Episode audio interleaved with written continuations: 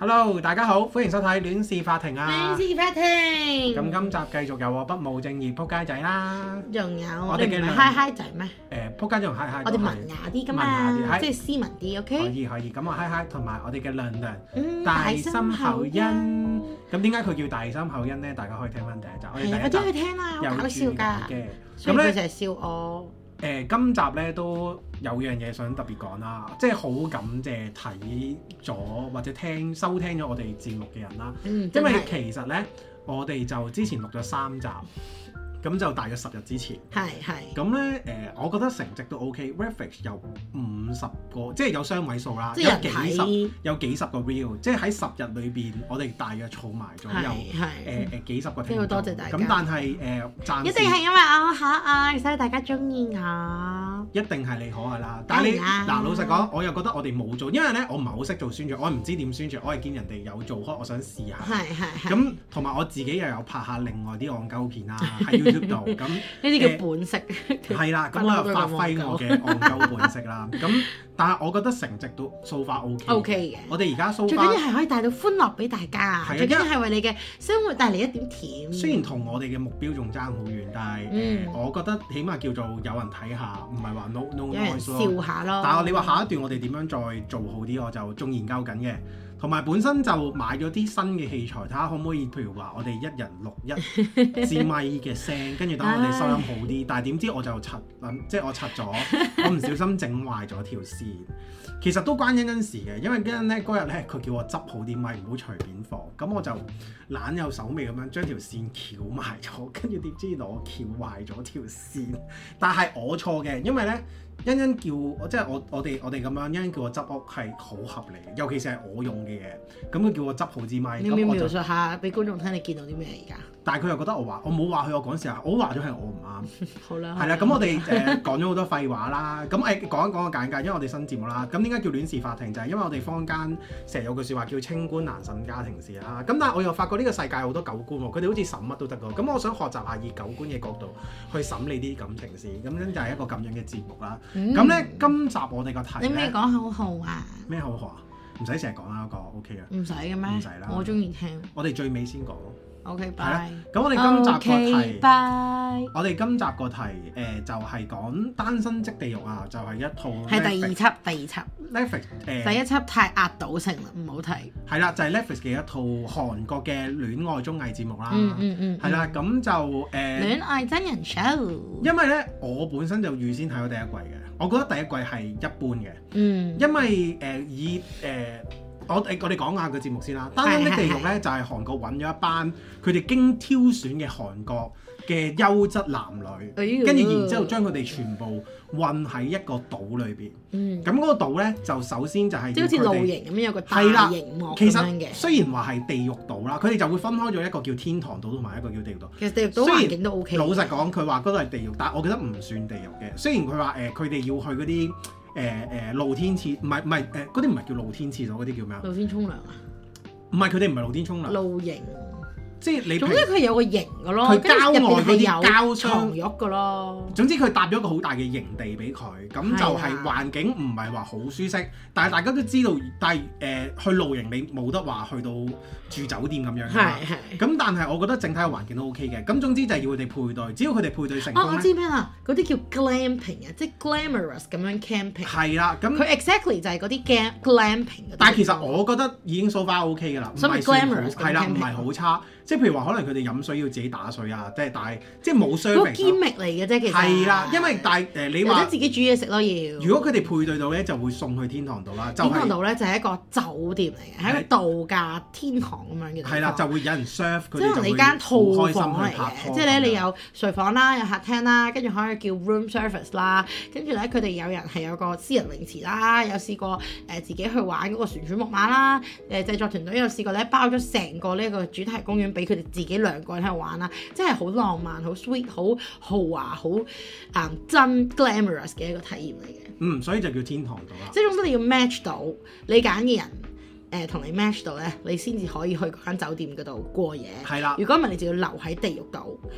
就係一個咁樣嘅感情節目啦。嗱，有一個人咧，佢係喺嗰八日啊，定十日啊，係總之嗰段時間一路都留咗喺地獄島，冇去過天堂島，其佢就實第俾一人叫做季、第二季都有嘅。地獄島島主啊。係啦，佢哋就變咗倒住啦。咁誒、呃、講翻啦，其實第一季咧，我本身有睇嘅時候，我係冇介紹欣欣睇嘅，因為我覺得第一季係麻麻地唔嘅嗯算。好好睇，係啦，因為咧第一季咧，佢有條女係類似我形容佢係九尾狐啦，係比較妖女型嘅一條 女。咁嗰條女咧蘇花比較受歡迎，同埋第一季咧佢哋好快就配對咗，嗯跟住無驚無險就七日過咗，跟住係啊，然之後即係佢就聽日都係 keep 住一完 pair 一咗 pair 咁樣啦。咯。係啦，即誒，係即即係有幾個就中意妖女，係啦，跟住跟住其他一 pair 就一 pair 咗 pair 曬咁 pair 曬之後，跟住佢哋又冇乜變，冇乜變動，咁所以嗯其實整體個緊張性就唔同。但係點解睇咗第二季咧？第二季就即刻唔同晒。首先就韓國係、人學嘢係係幾好，我覺得第二季整體啲女嘅質素高咗啦，真即。係嗱，你真心問我，我覺得個妖女好一般嘅第一季嗰、個，我係唔好。但係第二季都覺得係幾有氣質嘅，即係即係最受歡迎嗰啊個我都覺得幾有氣我質。同佢講呢，誒、第二季呢，有三條女我都覺得係非常之好嘅，咁啊欣欣介紹下啦，有邊可以啊我介紹過有邊嗱三有一個新室基啦，就係咧誒，佢係首爾大學學鋼琴嘅，就係一個好咁樣呢女學生，係啦，就係笑得好甜嘅，望落好似好似啊，留意好似好緬甸怕醜咁嘅。咁咧其實佢係千金小姐嚟㗎，屋企咧有一棟大廈出租，係大廈。OK，第二個咧佢覺得正嘅咧就係呢個嘅撲世正，唔係撲街啊，撲世正，佢係一個 model 嚟嘅。咁樣咧就係、身材好好啦，誒、古銅色嘅皮膚，但係總之就係身材好好啦。跟住第三個好好咧，佢覺得咧就係一個誒、都幾大波誒、即係有啲波路啦嘅誒畫家，佢叫做崔瑞恩。咁咧就係佢笑得好甜，同埋咧對所有人都好 welcome 好啊， nice 啊，好 nice 啊！即係你對住佢好似如沐春風咁樣嘅。係啦，咁咁我今集嘅節目呢，就係、想講就係話嗱，但係呢，大家頭日聽我介紹嗰幾條女呢，即係但係其嗱，因為啦，佢總共 total 有六條女嘅，其餘嗰三個呢，誒、係似一，即係雖然咁講好似唔係咁好，係相對性係冇咁好，即係如果就外表，即係係啦單係啦就外表而言啊係啦，但係亦都反映呢，韓國人呢係好中意啱啱講嗰個鋼琴女仔，嗰、個鋼琴女，即係佢係嗰啲咧細細粒嬌滴滴，跟住然之後好似好 cute，跟住呢，佢又有小肉地細粒得嚟呢，身材又唔錯，跟住呢，係成個島上邊 totally 有最後呢，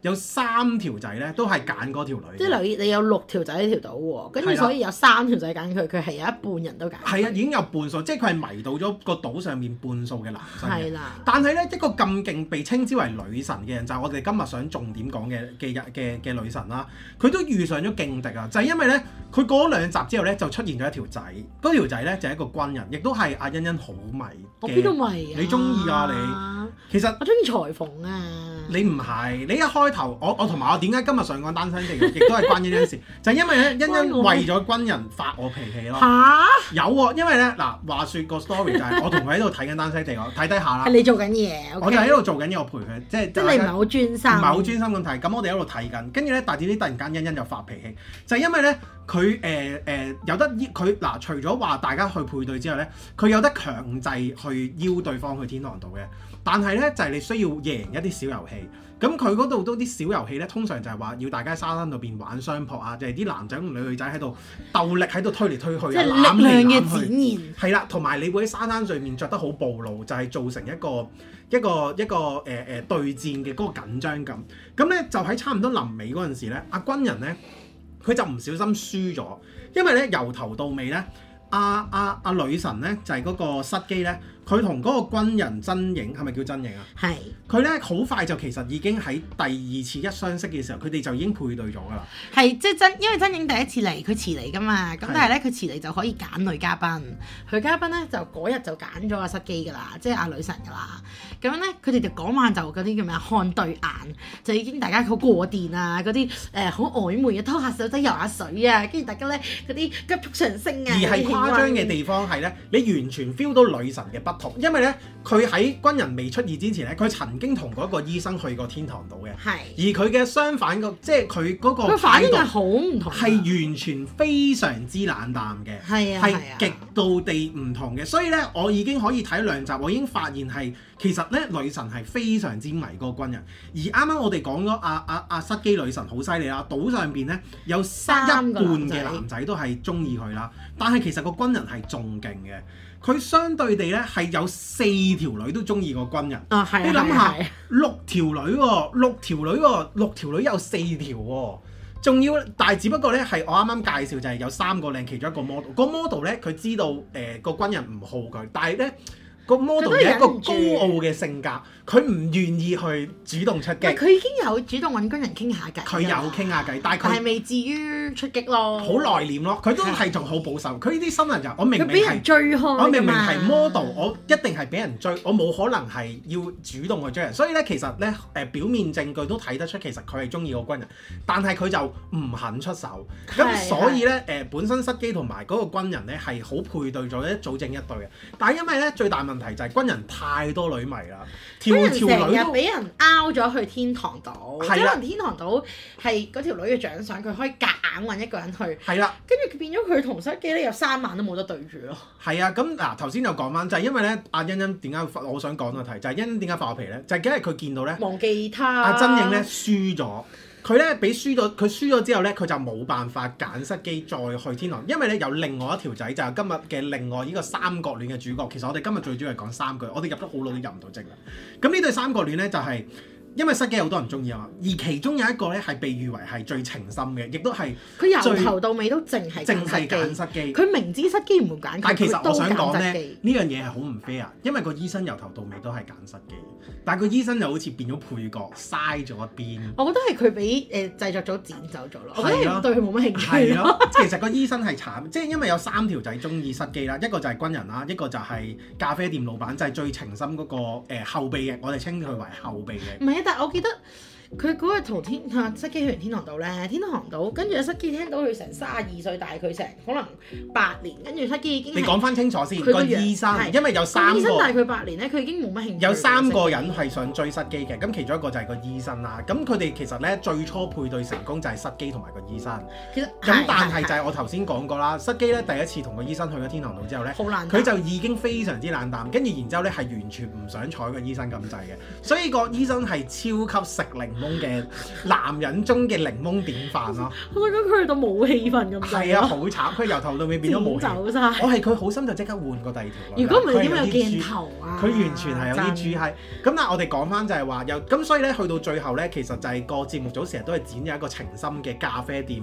嘅，佢係老闆啊嘛，係嘛？佢係老闆個仔，老闆個仔，哦，佢有個咖啡店老闆仔，佢家族係開係啦係啦，開咖啡店嘅，咁佢就係同埋阿軍人一齊去追呢一個女神失機啦，係啦。咖啡店嗰個叫做鐘乳啦，我哋可以叫佢咖啡王子。係啦，叫佢咖啡王子啦。咁咧由頭到尾咧，失機咧其實都係同軍人一齊嘅，即係佢哋相對係好曖昧嘅。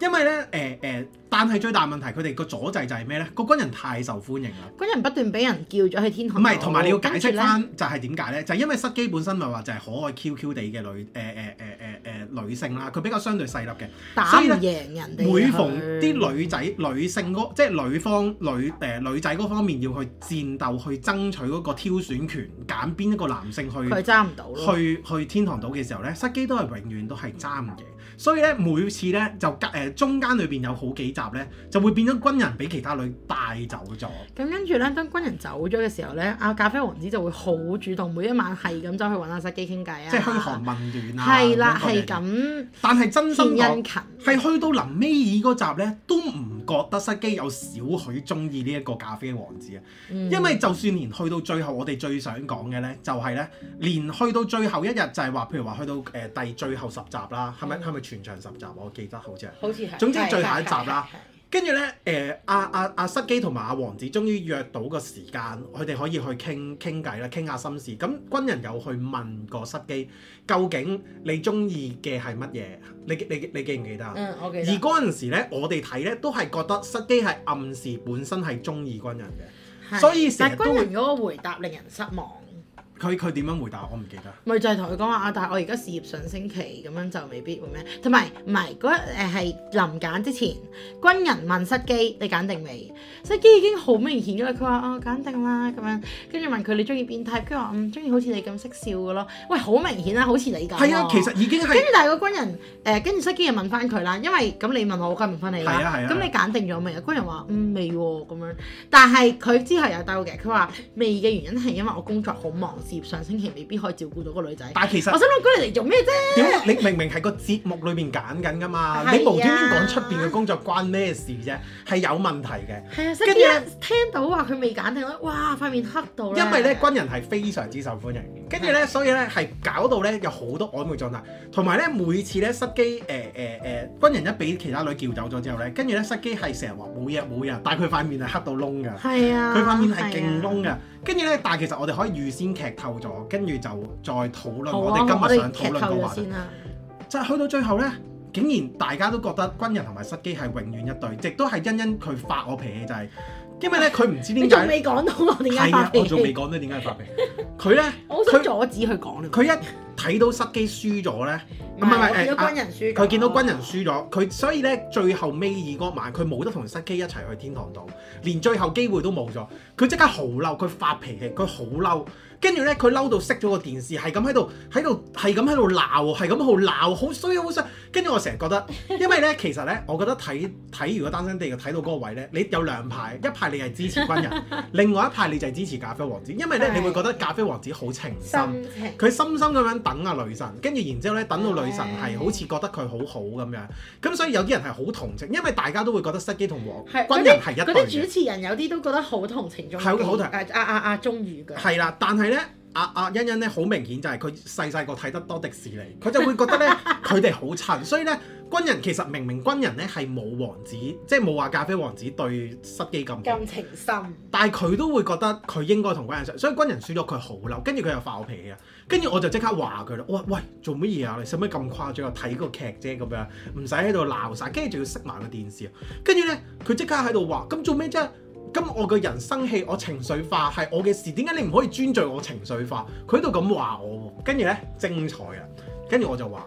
咁，但係我同你一齊睇緊套劇，你熄鳩咗我個嗱我唔係電視鬧佢㗎嚇，嗱佢唔係更正鬧翻，我我係鬧套劇。劇啊！但係問題佢嬲就係你熄咗我個電電視。視我睇緊噶嘛，跟住我我哋一齊睇緊佢仲喺度搏喎，佢仲喺度話，佢仲喺度話，咁做咩啫？我係情緒化，做咩要成日話我我我人情緒化？我而家情緒化唔得嘅咩？我情緒我感受，點解你唔尊重我嘅感受啊？佢咁樣講，跟住我一句得埋佢雜撚咗佢，跟住咧我就話，咁但係我睇緊噶嘛，咁你無端端熄我電視，我唔可以投靜訴撚咗。即係我假設一樣嘢，我同你一齊去睇電影，套電影唔啱睇，你唔會識撚咗人哋個電影院，跟住散撚咗 band 要全場一齊陪你冇得睇噶嘛。跟住咧，佢即刻唔出聲，嗯唔講啦，我佛房休息啦， 幾好笑啊！你好壞但我覺得欣欣係好嘅，即係有樣嘢就係佢搏唔到嘅情況底下，佢起碼去休息先 咯。佢唔認錯嘅，但係雖然啦，隔咗兩個鐘之後啦，跟住欣欣就翻出嚟，啊其實我都知我唔啱嘅，但係咧佢完美演繹咧就係、網上面成一樣嘢就係、男仔錯係男仔錯，女仔錯千兜萬兜翻去都係男仔錯，即係兩個鐘之後咧佢走嚟咧佢諗住扮道歉咁樣，但係佢係點道歉咧？扮到你聽我講先，啊欣欣係咁樣同我講，佢話：唉，其實頭先我係情緒化嗰啲嘅，係我唔啱。但係咧，我頭 先嗰一日咯，係你啊，唔你係翻嗰屋日，企即，係你今同日一日晏晝啊，你今日晏晝啊，我翻嚟屋企嘅時候，你好冇好熱情咁樣招呼我 咯，即係你即咁係樣平好時佢似會衝出嚟冷漠嘅，一時嗱嗱，同埋咧，因為我平時因為嗰一日咧。我都係講下。我係做嘢好忙，我做緊嘢，所以咧佢翻嚟嘅時候我就我哦翻嚟啦，你好啦咁樣，佢就覺得我冷待咗佢，跟住然之後就覺得我嗰日唔熱情同佢即係相處咁樣，跟住佢兜翻落嚟就係變我錯咯，跟住我都 我就所以就係想講話欣欣係極度嘅，即係完美係咪證實咗嗰件即係網上面嗰個 memes 圖就係男仔錯就係男仔錯，女仔錯就算點樣千兜萬兜。都係因為男仔錯先，所以兩個鐘頭後都係個因果關係兜翻落嚟我度， 咁但係算啦，因為嗰兩個鐘之後我都唔同佢計較，我費事同佢 講，我都懶得回應佢。咁我哋翻返去就係講翻我哋個今集個節目嗰個正題，就係、其實咧，我今集最主要想講咧，就係、哇，我我哋已經過咗睇完，一半，我哋呢個節目咧係完美係教你點樣。後備後備轉役正打贏特種兵喎！你諗下一個咁受歡迎嘅特備兵，因為咧去到最後一集咧，個個都以為失機係同軍人一齊嘅時候，以為佢打風打唔甩㗎啦。點知去到最後咧，個女神失機揀咗咖啡王子走咗啊！哇！即係軍人好似有啲呆呆地嘅，佢係誒，我我唔覺得佢好大反應嘅，佢嬲到笑咯，但係覺得唔係佢唔嬲到佢笑，唔佢未去笑到咯好就大係。反，因為咧，我覺得個節目有樣嘢唔係咁好咧，就係、佢去到最後咧就一個鏡 short 咗，跟住佢有少少訪問講幾句，跟住就完啦。所以其實你唔好參透到最後係究竟點樣嘅。係咁咧，總之就係最後咖啡王子一個一路以嚟都被譽為後備役嘅男仔，即係諗真住佢係都係憑好人卡，真係憑啊情深贏咗。但係其實我覺得係有啲問水，因為咧我哋最後睇翻個節目之後咧，因為一定可以，因為其實套節目好耐啦，你一定可以上網 search 翻究竟而家嗰咁多 pair 人點嘅。嗰、個節目咧有一個我被譽為我覺得性格好就係畫畫嗰個阿女仔瑞欣，阿瑞佢欣，後尾咧係有同其他一佢同啊佢其中同咗再龍一齊嘅，佢同其中一個證券公司做經誒、呃、經紀嘅男仔一齊咗，嗯應該係大家外界最證實到佢哋係一齊咗嘅一對。而咧失基最後同咖啡王子咧係唔知有冇一齊嘅，有人話過話佢哋一齊去咗日本，因為佢哋差唔多同時 po，即係差唔多時間 po 過喺日本嘅相。咁但係呢都啲真係冇人知都係嘅，估㗎咋，因為咧我完全係唔覺得咧佢真係會同佢一齊，佢會同佢一齊，我都唔覺其實。因為我覺得 depends 一樣嘢啦，究竟呢條女係奸定係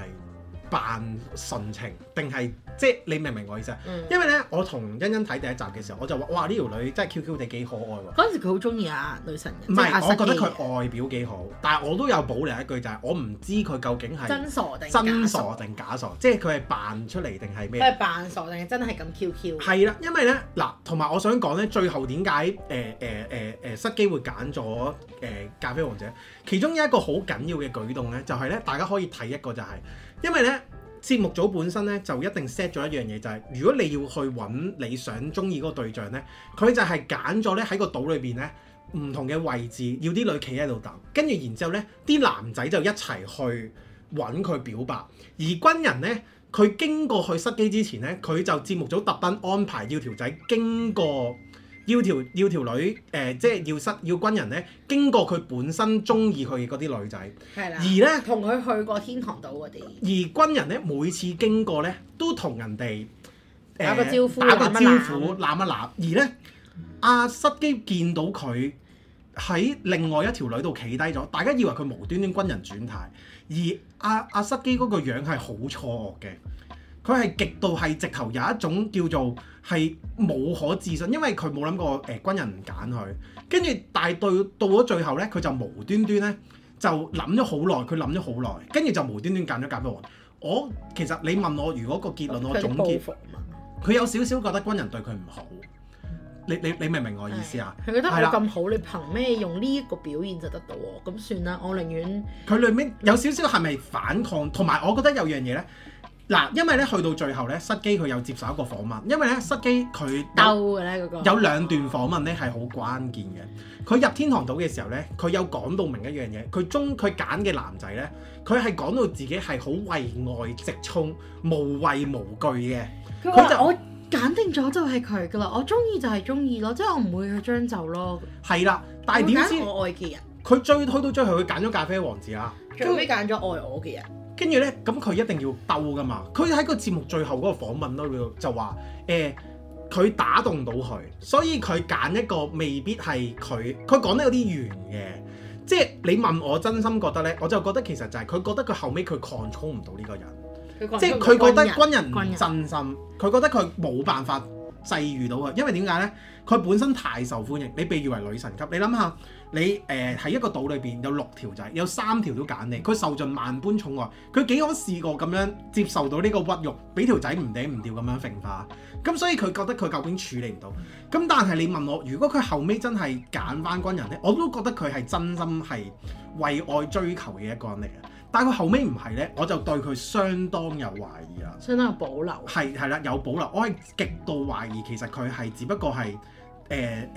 誒誒，即係唔願意去接受一個對自己唔夠好嘅人。係即係佢佢唔寧係願 match 一個誒、呃、對自己好好，但係其實誒佢、最後尾都唔會同佢一齊嘅人。咁咪揾兵咯？